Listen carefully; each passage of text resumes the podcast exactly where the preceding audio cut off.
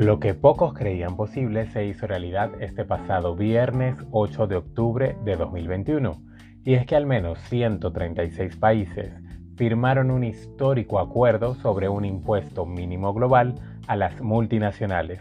Pero, ¿qué cambia con esta decisión y por qué la misma es tan importante?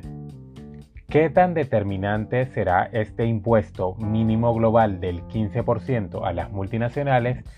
¿Y por qué lo que se busca está previsto que sea un sistema más justo de grabar los beneficios allí donde se ganen.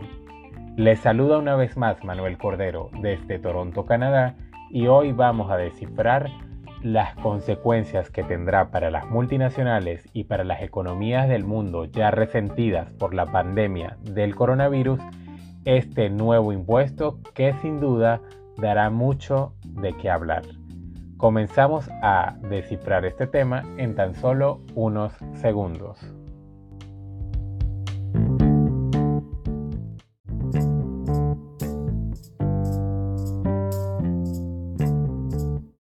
Bien, hay varias cosas que tenemos que analizar sobre este acuerdo histórico, eh, donde 136 países pues deciden finalmente em, colocar este impuesto del 15% a las multinacionales eh, o a las grandes compañías en todo el mundo.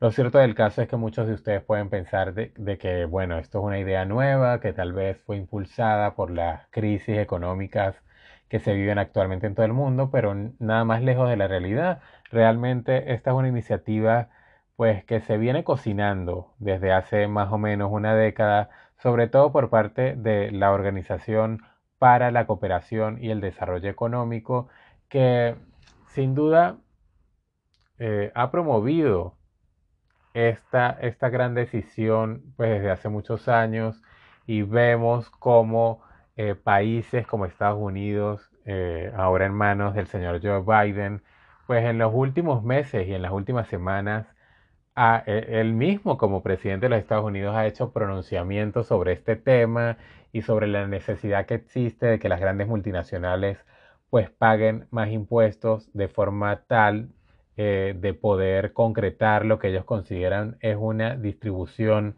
más equitativa y más justa de la riqueza a nivel mundial.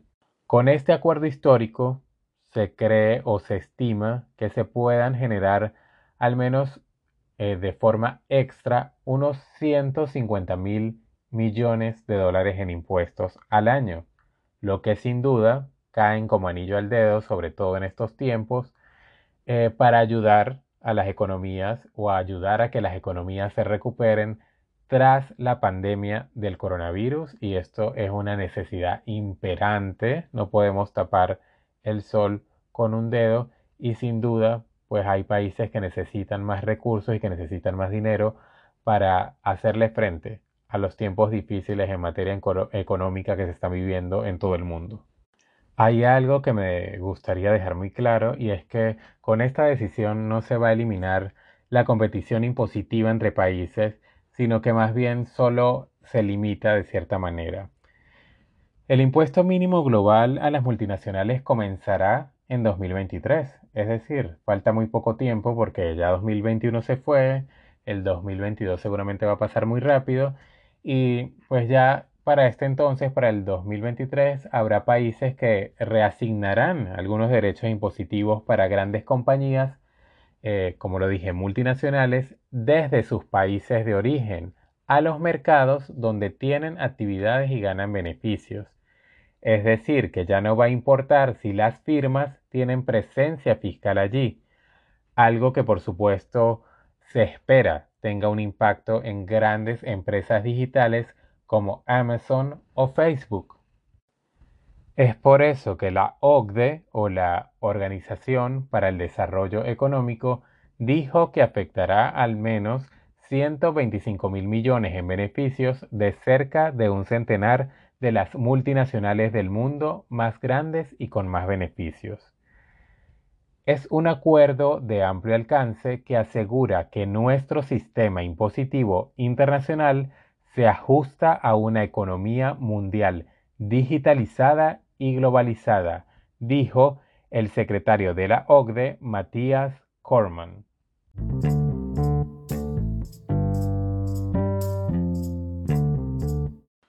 Lo cierto del caso es que esto era más o menos una batalla que desde aproximadamente el pasado mes de julio se sabía que se iba a ganar. ¿Por qué? Porque para entonces, cuando fueron anunciadas estas medidas por la OCDE, pues más de 100 países ya la habían apoyado. Países, por ejemplo, como Irlanda, Hungría y Estonia, con impuestos a las multinacionales inferiores al 15%, inicialmente ellos se resistieron, pero finalmente terminaron por sumarse al acuerdo. Sin embargo, otros países como Kenia, Nigeria, Pakistán y Sri Lanka aún no se han sumado a dicho acuerdo. Vale la pena destacar que ha sido Estados Unidos uno de los principales promotores del impuesto mínimo. Y también con este pasado acuerdo del 8 de octubre de 2021, por demás histórico, pues eh, se resuelve también la disputa entre Estados Unidos y países como Francia y el Reino Unido, que habían amenazado con un impuesto digital para las grandes tecnológicas estadounidenses. Estas son unas declaraciones que dio eh, Janet Yellen, secretaria del Tesoro de Estados Unidos, eh, hace muy poco. Y ella dice que virtualmente toda la economía mundial ha decidido poner fin a la carrera a la baja en materia de impuestos corporativos.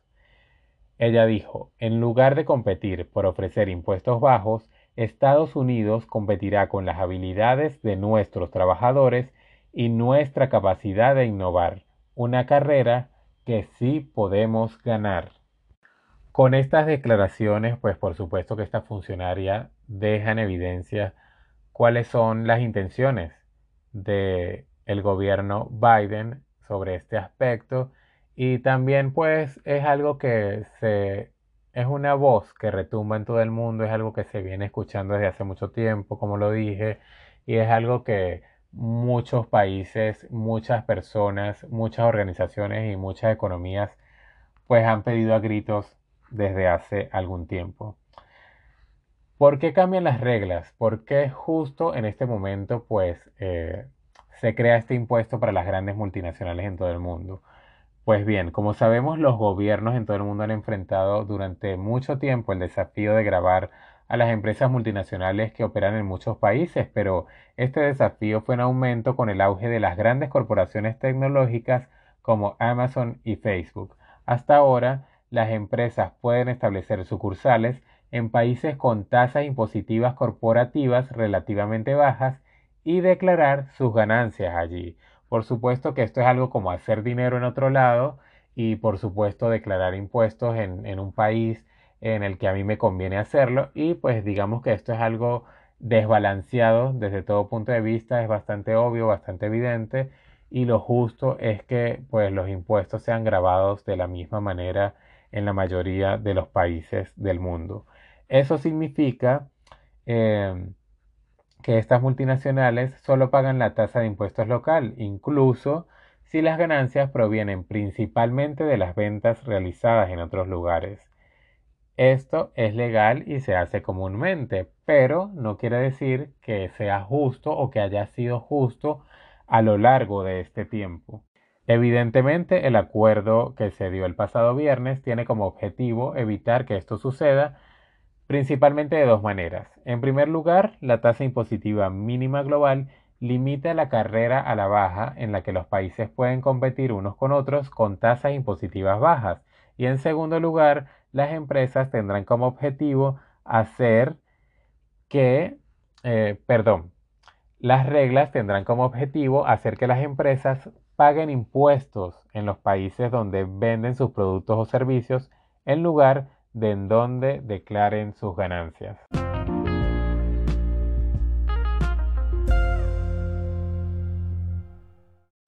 Ahora bien, ¿quiénes son los ganadores y quiénes son los perdedores en esta disputa? Realmente este acuerdo lo que supone es un gran cambio, pero a la hora de grabar a las grandes compañías globales ¿Por qué? Porque en el pasado los países competían para ofrecer un acuerdo atractivo a las multinacionales. Eso tenía sentido cuando esas compañías llegaban al país, de repente levantaban una fábrica o una empresa y creaban puestos de trabajo. Allí uno podía decir, bueno, es que, eh, digamos, daban algo a cambio de esos beneficios que obtenía. Pero los gigantes de la nueva era digital simplemente movían beneficios de un lugar a otro, es decir, dinero de un lugar a otro. Y de las regiones que le eran menos favorecedoras, por supuesto, pues hacían transferencias a aquellos lugares o aquellos países que eh, le resultaban menos, eh, perdón, más beneficiosos porque pagaban menos impuestos. Esos son sin duda pues buenas noticias para los paraísos fiscales y malas para todos los demás. El nuevo sistema lo que hace en este caso es llegar a minimizar las oportunidades de hacer esos cambios y al mismo tiempo asegura que las grandes compañías al menos pagarán parte de sus impuestos donde operan en lugar de en donde eligen tener su sede. Que lo hayan firmado 136 países, pues sin duda crea un precedente bastante grande y un logro en sí mismo, pero inevitablemente, pues sí, como todo en la vida, habrán ganadores y habrán perdedores. Por supuesto que este tipo de medidas ha tenido muchísimas reacciones, incluso funcionarios importantes en materia financiera en Estados Unidos, pues han dicho que esto no será bueno para las economías porque se puede crear como una especie de monopolio si todos los países manejan la misma tasa. Y por supuesto que el problema que algunos adjudican a este tipo de medidas es que desaparecerá como esa sana competencia y entonces pues allí es donde viene ese monopolio del que estoy hablando porque pues todos los países eh, digamos se van a ajustar a la misma línea y pues no van a incentivar tal vez de la manera correcta algunas inversiones porque pues sencillamente todo va a ser muy uniforme. Aquí lo cierto del caso es que eh, este tema pues tiene una importancia muy grande porque quienes promueven el impuesto mínimo pues señalan que es una manera de homogeneizar el sistema tributario internacional y de esta manera pues evitar como ya sabemos que las corporaciones cambian sus operaciones de un país a otro, pero también es importante porque en un momento de crisis económica asociada a la pandemia del COVID-19, un sistema impositivo con menos beneficios para las multinacionales, pues permitirá que los gobiernos aumenten su recaudación fiscal. Algo que también es muy cierto es que cada vez más los ingresos tributarios pues provienen de fuentes intangibles, como por ejemplo las patentes de medicamentos, el software y otros servicios digitales que han migrado a tributar a paraísos fiscales. Es por eso que muchos gobiernos reclaman la creación de un marco impositivo que responda a los nuevos sistemas de producción, comercialización y pago de impuestos que desde hace décadas dejaron de estar constreñidos a las regulaciones nacionales. Entonces faltará ver cuál será la reacción de las grandes multinacionales como Google, como Facebook, como Amazon y cuáles serán sus pronunciamientos al respecto. Cómo manejarán sus finanzas de ahora en adelante con este impuesto que para muchos sigue siendo bajo, pero que sin duda en otros casos pues ayudarán a fortalecer algunas economías que vienen en decadencia como lo dije al principio, por causa de la pandemia del coronavirus y por otros factores importantes. Lo cierto del caso es que aparentemente desde el 2023 estas grandes multinacionales no podrán seguir haciendo las mismas trampitas, entre comillas, y tendrán que ajustarse en casi todo el planeta a estas nuevas tasas impositivas que bajo un acuerdo histórico firmado el 8 de octubre de 2021, pues entrarán en vigencia el próximo 2023. Esto es algo que apenas, apenas comienza, esto es algo que pues sencillamente comienza a escribirse y seguramente tendrá muchísimos capítulos interesantes que dejarán huella en la historia de las finanzas y de la economía mundial porque es algo que sencillamente nunca hemos visto. y mucho menos impulsado por las grandes potencias de todo el mundo. Sin duda un tema interesante que espero que sigamos desarrollando y sigamos aprendiendo en lo sucesivo. Para mí, como siempre, un honor trabajar para ustedes y yo espero que me escuchen en la próxima. Recuerden que estoy en Instagram como Malejandro C y que estoy abierto a recibir sus mensajes y por allí me pueden escribir también qué temas les gustaría que toque en mis próximos podcasts. Muchísimas gracias.